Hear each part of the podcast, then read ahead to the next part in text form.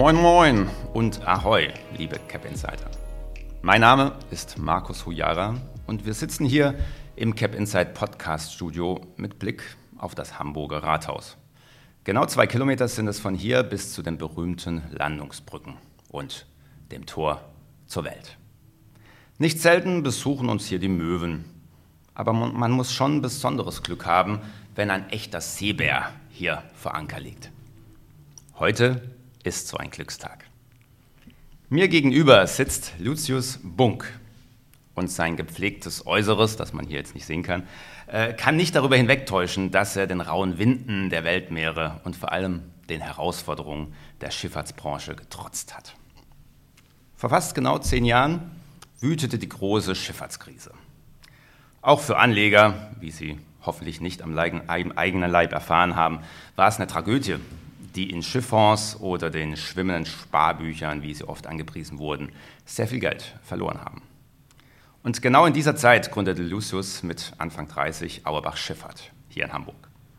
Er positionierte sich im Bereich der Multipurpose-Schiffe und Auerbach florierte. Seine Flotte wuchs, ebenso sein Ansehen. Heute ist die Persönlichkeit Lucius Bunk nicht mehr wegzudenken aus der deutschen Schifffahrt und der Hamburger Wirtschaft.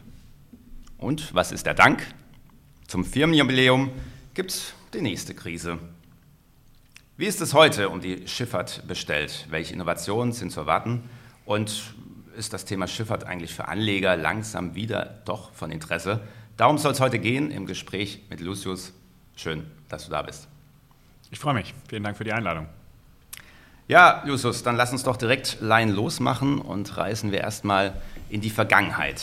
Die Schifffahrt ist ja traditionell familiär geprägt, wird oft äh, von Familien Generation zu Generation weitergegeben.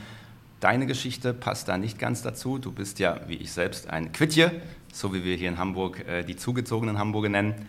Deine Familie hat nicht schrecklich viel mit der See zu tun. Du bist in Hessen aufgewachsen.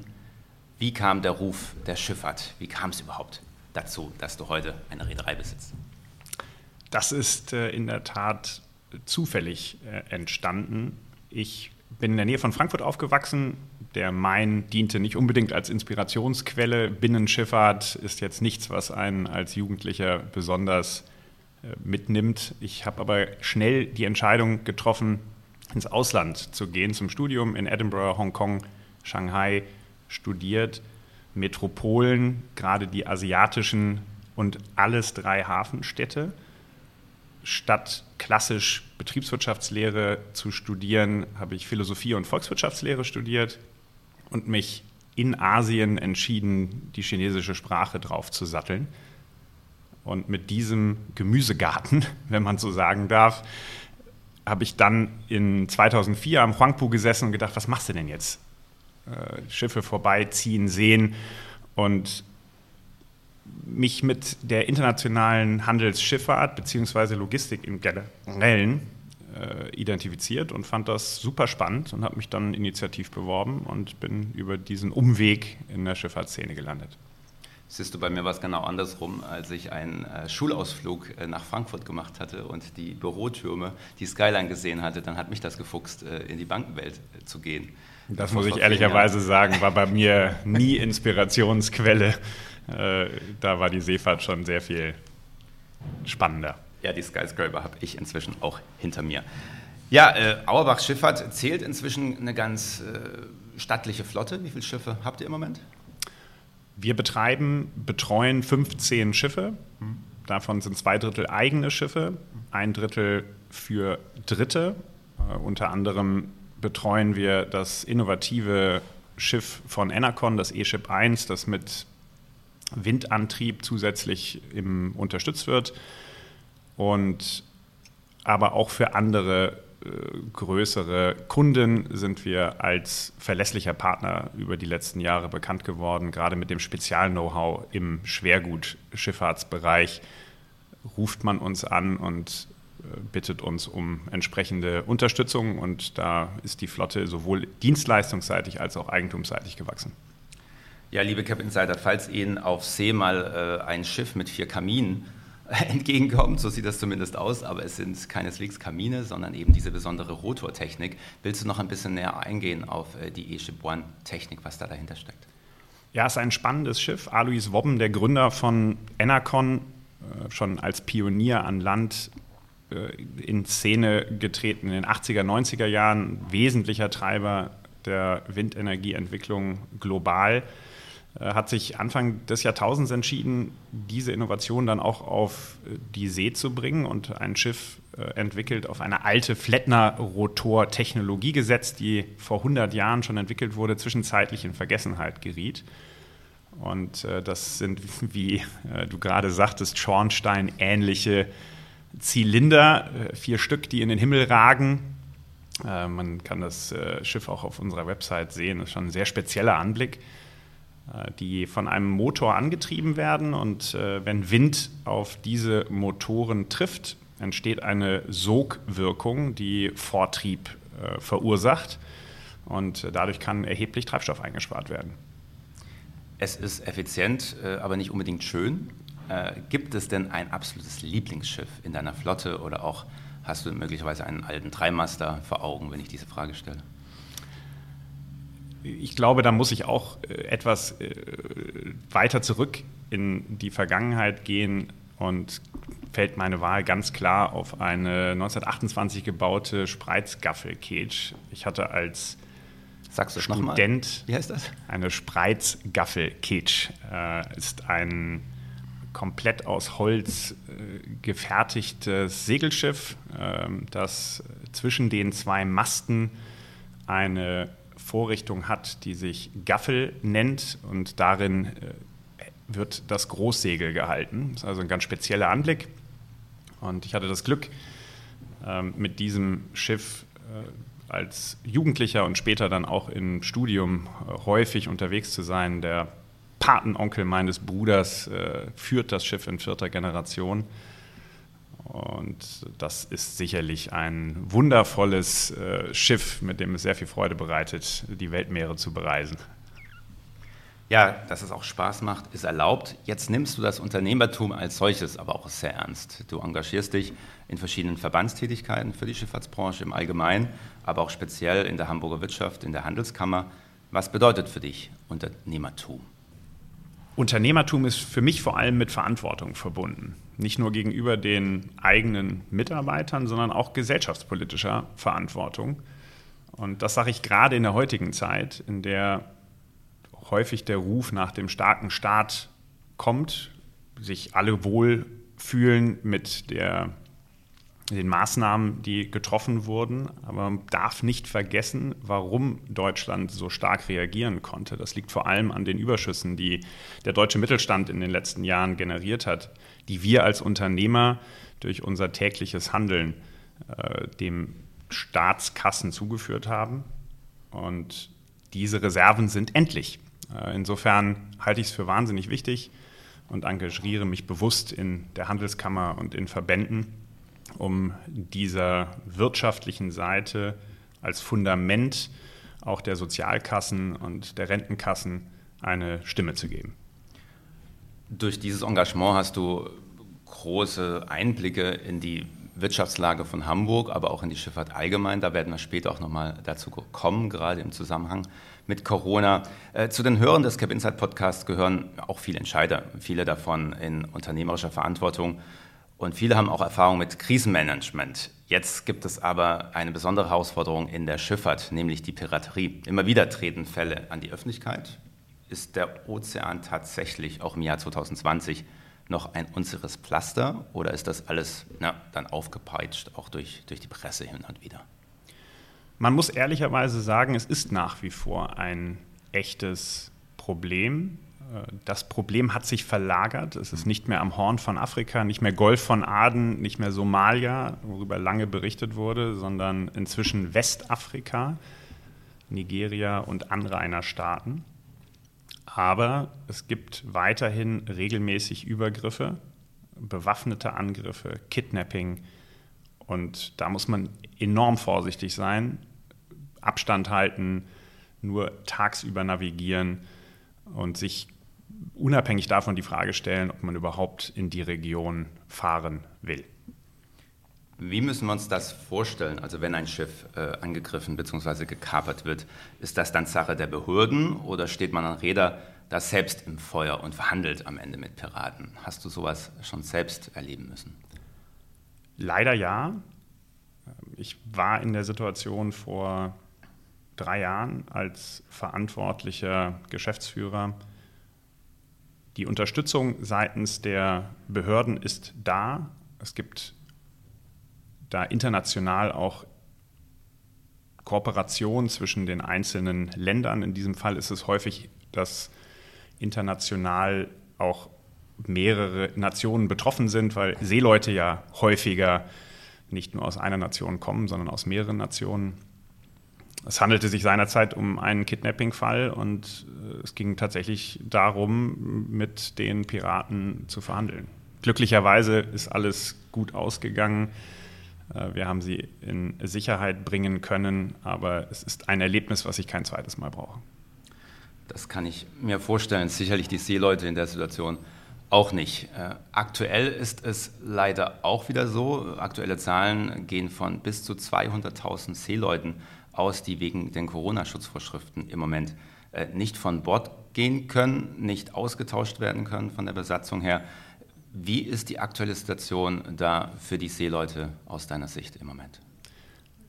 Das ist wirklich eine große menschliche Herausforderung, die nicht allzu publik in der Öffentlichkeit wahrgenommen wird. Äh, die Tagesthemen haben zwischenzeitlich tatsächlich mal berichtet, äh, was mich sehr positiv beeindruckt hat. Ähm, aber es ist so, dass viele Seeleute global keine Möglichkeit haben, von Bord zu gehen und in ihre Heimatländer zurückzureisen. Teilweise schon elf, zwölf Monate an Bord sind und fern der Familie ihre Arbeit leisten. Ich habe wahnsinnig viel Respekt für diesen Einsatz. Ich war gerade vor zwei Tagen in Bremen an Bord eines unserer Schiffe, um mit den Seeleuten zu sprechen, die schon länger ähm, eben keinen Heimaturlaub mehr hatten.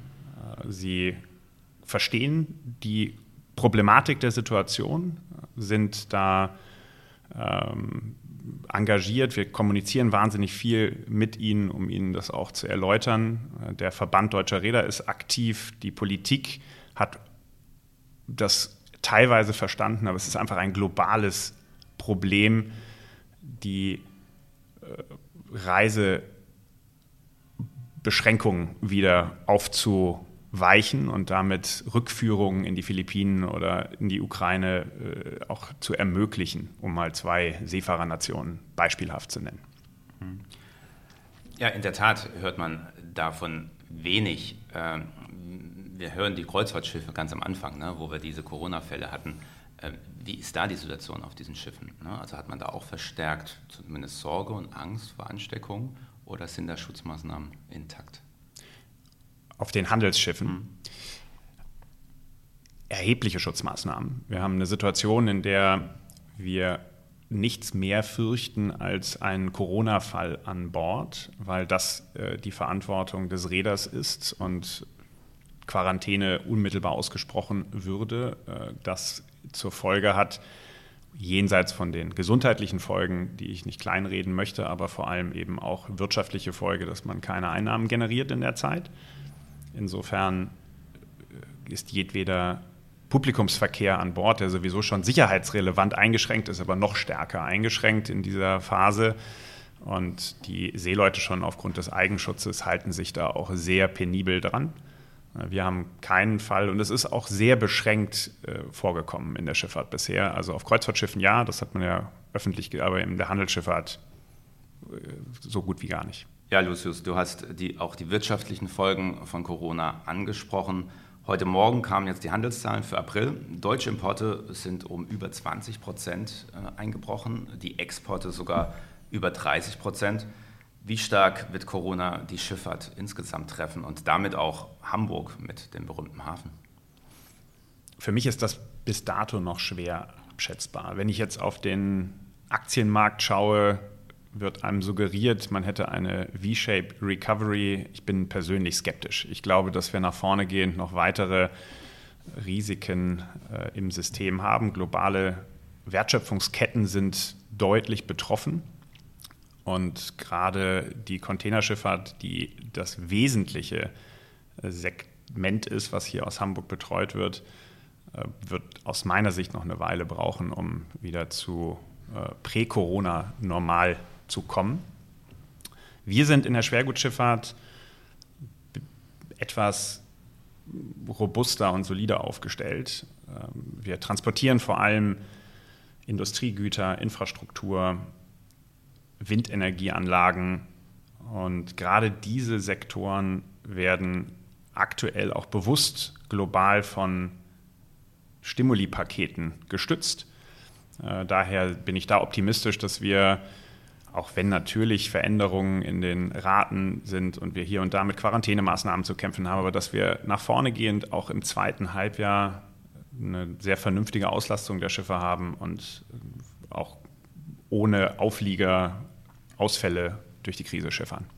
Ja, es wurde in den letzten Tagen ja viel über die Abwrackprämie für Autos äh, diskutiert, die am Ende überraschenderweise nicht kam. Über Schifffahrt und spezielle Stimuli-Programme für die Schifffahrt habe ich persönlich äh, wenig vernommen. Äh, wie ist das? Profitiert ihr eher von den allgemeinen Programmen und indirekt oder gibt es spezielle Schifffahrtshilfsunterstützungsmaßnahmen jetzt im Rahmen der Corona-Hilfen? Es gilt in der Tat, Zeit zu investieren, um Bewusstsein für die Schifffahrtsbranche zu schaffen, auch im politischen Berlin. Äh, da sind sehr viele starke Lobbygruppen seit Jahren aktiv. Äh, von denen liest man immer wieder in der Presse, darunter natürlich auch die Automobilindustrie. Ähm, deswegen hat man sich zusammengetan im Räderverband, um mit einer Stimme zu sprechen, deutlich mehr Möglichkeiten hat, auch auf die Herausforderungen hinzuweisen. Ähm, und aus meiner Sicht wird da viel auch missverstanden und man muss sehr viel Aufklärungsarbeit leisten, um in der Zukunft entsprechend auch gewürdigt zu werden als wesentlicher Industriezweig. Ja, lass uns doch diese Möglichkeit nutzen und die Chance, um etwas Transparenz zu schaffen. Äh, wie stark ist dieser Industriezweig in Deutschland? Wie viel Umsatz wird generiert in der Schifffahrt? Wie viele Arbeitsplätze hängen dran? Wie viele Unternehmen gibt es überhaupt, die tätig sind in diesem Bereich? Also wir haben eine Situation, etwa 350 Reedereien. Deutschlandweit schätzt man 500.000 Arbeitsplätze, die direkt oder indirekt betroffen sind. Seit 2011 gibt es einen Rückgang der Flotte, damals mit Peak ungefähr 3200 Schiffe. Inzwischen sind wir bei 2100 aus Deutschland betriebenen, in Deutschland registrierten Schiffen, was immer noch eine signifikante Handelsflotte ist. Im globalen Vergleich bedeutet das immerhin noch Platz 5. Aber um sicherzustellen, dass wir diesen Platz auch halten, muss das Bewusstsein in Berlin, auch in Europa, äh, geschärft werden, dass wir uns in einem globalen Wettbewerb befinden. Und äh, ja, da setzen wir uns ein, um äh, entsprechend wettbewerbsfähige Standortbedingungen durchzusetzen äh, und zu erhalten. Ja, spannend. Äh, kommen wir nochmal zur Frage zurück, äh, was jetzt die Konjunkturpakete angeht. Also wenn es jetzt auch eher die indirekten Hilfen sind. Ich denke jetzt so ein bisschen an die nachhaltigen Infrastrukturprojekte, die jetzt auch äh, gefördert werden. Wie stark kann davon die Schifffahrt und insbesondere die deutsche Schifffahrt profitieren? Da gilt es zu differenzieren. Also einmal gibt es natürlich die aktuellen Ad-Hoc-Hilfsmaßnahmen, da haben wir uns als Auerbach bewusst entschieden, dass das äh, von uns nicht in Anspruch genommen wird. Wir haben gut zu tun, sind ausgelastet. Dafür sind wir auch sehr dankbar. Das äh, ist sicherlich in vielen anderen Bereichen, Gastronomie, Hotellerie etc., von heute auf morgen keinen Cent Umsatz mehr. Ähm, das ist ein ganz schwieriges Thema. Die sollen eher die Unterstützung äh, nehmen. In Europa gibt es derweil Initiativen, die großen Megatrends des jetzt gerade begonnenen Jahrzehnts zu bespielen mit Unterstützungsmaßnahmen. Und dazu gehört sicherlich der Klimawandel äh, oder auch die Digitalisierung. Und das gucken wir uns sehr genau an, weil wir das sinnvoll finden, weil wir das Gefühl haben, dass das äh, Zukunftsthemen sind, die wir bespielen wollen, wo wir mal First Mover sein wollen und eben eher einen Trend setzen, ins Risiko gehen, unternehmerisch agieren und äh, ja, da haben wir große Pläne für die nächsten zehn Jahre. Ja, dann lass uns doch äh, langsam die Zukunft ansteuern. Äh, über Nachhaltigkeit und Digitalisierung sprechen wir in diesem Podcast und auch auf capinsight.com ja öfter. Es sind die beiden Themen, die die Investmentbranche umtreiben. Und beide Themen gelten ja auch als Profiteure, große Profiteure von Corona.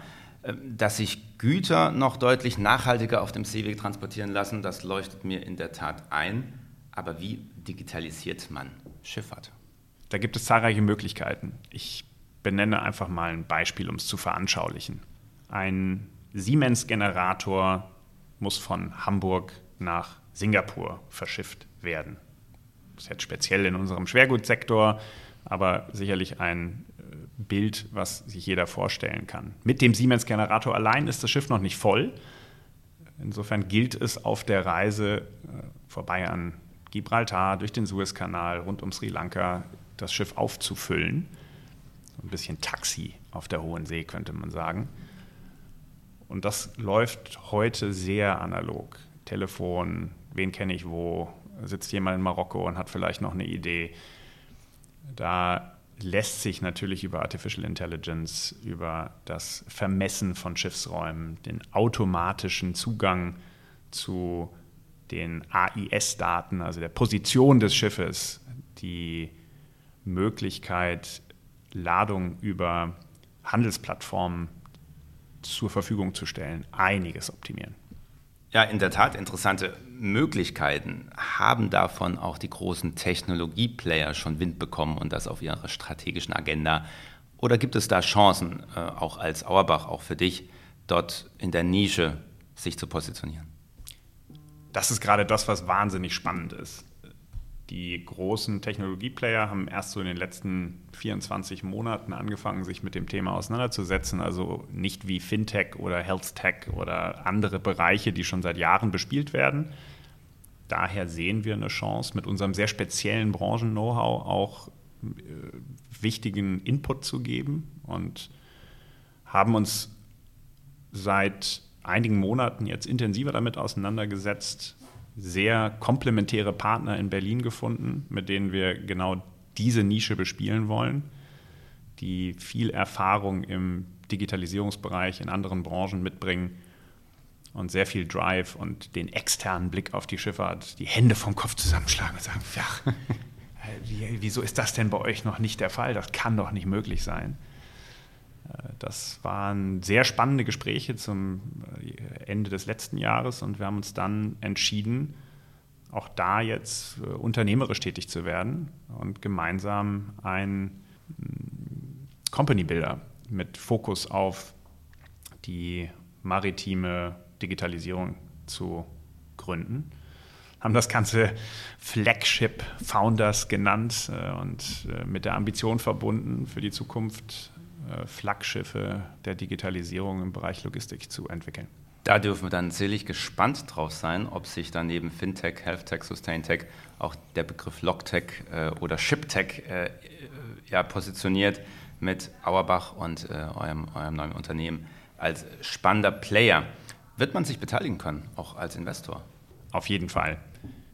Wir werden zunächst sicherstellen, dass das Fundament gegossen ist, die Validierung der zahlreichen Ideen, die wir seit zwölf Monaten gesammelt haben, so weit gediehen ist, dass wir erste Ausgründungen mit entsprechender Rückenwind dann äh, präsentieren können. Und sobald das der Fall ist, äh, werden wir auch Drittinvestoren die Möglichkeit geben, sich an diesen Zukunftsthemen mit uns zu beteiligen. Ja, wenn wir über Investments in Schifffahrt reden, dann war das ja nicht unbedingt äh, das große Thema des letzten Jahrzehnts äh, in der Investmentbranche. Ähm, es deutet für mich jetzt nichts darauf hin, dass das große Revival der Schifffonds ansteht. Wie ist die Situation aktuell? Wie kann man überhaupt in Schiffe, in Schifffahrt investieren? Und ist es eine gute Idee, das jetzt zu tun? Pauschale Antworten sind schwierig. Es gab über die gesamten vergangenen zehn Jahre, im Grunde seit Lehmann, immer wieder Opportunitäten, in Schifffahrt zu investieren, die sich nachhaltig gerechnet haben. Nicht alles war schlecht seither. Entscheidend ist das Produkt und entscheidend ist der Einstiegszeitpunkt. Wie so oft und gerade bei Asset-Backed Investments muss ich ganz genau auf den Zeitpunkt der Zyklik schauen. Und äh, da sind Krisen natürlich exzellente Zeitpunkte, um sich intensiver mit solchen Investments zu beschäftigen. Und ich denke, das ist gerade jetzt auch der Fall. Es gibt sehr unterbewertete Schiffe, junge, moderne Schiffe, die man aktuell kaufen kann. Und wir haben über die gesamten zehn Jahre unseres Bestehens geduldig auf solche Situationen gewartet, hatten 2017 in unserem Segment schon mal ein, eine Phase, in der äh, der Druck sehr groß war und ganz tolle Opportunitäten da waren und wir innerhalb eines Jahres fünf Schiffe gekauft haben. Und so sehen wir es jetzt wieder. Und äh, die Möglichkeit besteht, jetzt nicht nur bei uns, sondern auch bei dem einen oder anderen Wettbewerber, sich an Einzelassets zu beteiligen. Die Frage nach dem, sollte man es tun, ist es attraktiv? Äh, ich persönlich bin weiterhin davon überzeugt, dass das der Fall ist. Nochmal, nicht pauschal und gerade die Fondsstrukturen haben auch im Wesentlichen auf Gebühren abgestellt und weniger auf die Nachhaltigkeit, die Interessensgleichheit, die Möglichkeit, gemeinsam an der Marktentwicklung zu verdienen. Und da muss man eben sehr, sehr selektiv sein, genau drauf schauen, sich das Produkt erklären lassen und mit Partnern agieren, die signifikant selbst beteiligt sind. Und dann kann das ein wahnsinnig spannendes Investment sein. Ja, ich denke, ein großes Problem der Schifffonds vor 12, 13 Jahren war es ja auch, dass das Rendite-Risiko-Verhältnis nicht sauber kommuniziert worden ist. Ne? Ich, ich habe diesen Spruch vom schwimmenden Sparbuch schon angesprochen, das ja oft gerade als Altersvorsorge angepriesen und eingesetzt worden ist. Da wurde quasi von 10 Prozent äh, ohne Risiko gesprochen. Was ist denn eine vernünftige Renditeerwartung bei einem entsprechenden Risiko im Schiffinvestment? Deine Frage geht genau in die richtige Richtung. Seit zehn Jahren erkläre ich unseren Gesellschaftern und Interessenten, dass es sich um ein unternehmerisches Investment handelt und man es als solches verstehen muss. Wir waren von Anfang an transparent und offen, haben erklärt, dass es viele exogene Faktoren gibt, dass der globale Markt, die Weltwirtschaft äh, definitiv einen Einfluss haben wird, auch auf die Rendite äh, der Schiffe. Und entscheidend ist, dass man den richtigen Zeitpunkt abpasst, dass man nicht zu viel Geld bezahlt beim Einstieg und dass die Schiffe vernünftig und im Eigeninteresse des Initiators bewegt werden, dass sie nicht an dem Markt vorbei gebaut und nur für den Bedarf der Investoren konzipiert werden, sondern dass es Schiffe sind, die nachgefragt werden. Und das sind Themen, die muss man sich genau anschauen, genau wie bei einer Immobilie das Hochglanzprospekt einer Immobilie, die in Randgebieten steht und nie bezogen wird, ist eben weniger empfehlenswert als äh, die Innenstadtlage äh, zu einem vernünftigen Einstiegskurs. Eine Rendite von 8% nach Steuern ist ohne weiteres möglich, nicht garantiert, aber möglich. Wir rechnen unsere Projekte konservativ, sprich mit gleichbleibende Einnahmestruktur in schwierigen Zeiten so, dass wir sagen, wir wollen bei einer Buy-and-Hold-Strategie die 8% sehen und alles andere ist Chance. Und das ist aus meiner Sicht auch eine Verzinsung, die man haben muss, weil das Risiko-Chancen-Verhältnis sonst nicht vernünftig abgedeckt ist. Also eine Basisrendite von 8 mit Chance auf mehr. Du hast die Bedeutung des richtigen Zeitpunkts angesprochen. Äh, wann ist grundsätzlich ein guter Zeitpunkt, um zu investieren in die Schiffe? Jetzt. Ja, und deshalb denken auch wir bei Cap Insight, äh, gerade als Hamburger Unternehmen, äh, wir wollen ein wenig mithelfen, das Thema Schifffahrt als Investment wieder und neu zu entdecken.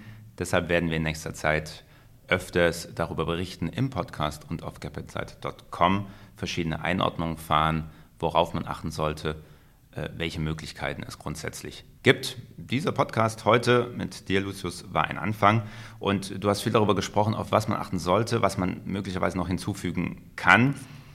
Äh, es gilt darauf zu achten, dass die Partner und Initiatoren eine Ahnung vom Asset selbst haben. In diesem Fall kann also ein wenig Salzwasser im Blut nicht schaden. Lieber Lucius, du hast dich heute als so jemand präsentiert. Bleibt eigentlich nur noch eine kleine Abschlussprüfung, ob du wirklich, wie vorgestellt, ein echter Seebär bist. Jetzt hast du keine Okulele dabei, aber ich möchte dich trotzdem fragen, ob du für uns zum Abschied möglicherweise ein altes Seemannslied anstimmen könntest. ja, sicherlich möglich. Also ich äh, kann an der Stelle sagen, ich habe als Kind schon viel mit meinen Großeltern gesungen. Musik hat immer eine wichtige Rolle in meinem Leben gespielt. Ähm, und dementsprechend fällt mir ein Lied ein, das meine Großmutter ganz besonders liebte, die ursprünglich aus Norden äh, stammt, also so ein bisschen Ostfriese und Küste scheint dann in kleinen Teilen zumindest auch im Blut schon vorhanden zu sein. Ähm, wenn die bunten Fahnen wehen. Ich weiß nicht, kennst du das? Dunkel, ja, also ich habe es auf jeden Fall schon mal gehört und ich traue mir auch zu einzustimmen. Dann würde ich sagen, äh, stimm das Lied einfach an und wir verabschieden uns an dieser Stelle. Vielen Dank, Lucius. Hat mir sehr viel Spaß gemacht. Ich habe viel gelernt über die Schifffahrt, äh, die Krise und äh, die Investmentopportunität. Jetzt freue ich mich auf ein kleines Ständchen. Die bunten Fahnen wehen, geht die Fahrt wohl übers Meer. Wollen wir ferne Lande sehen, fällt der Abschied uns nicht schwer. Leuchtet die Sonne, ziehen die Wolken, klingen die Lieder weit übers Meer.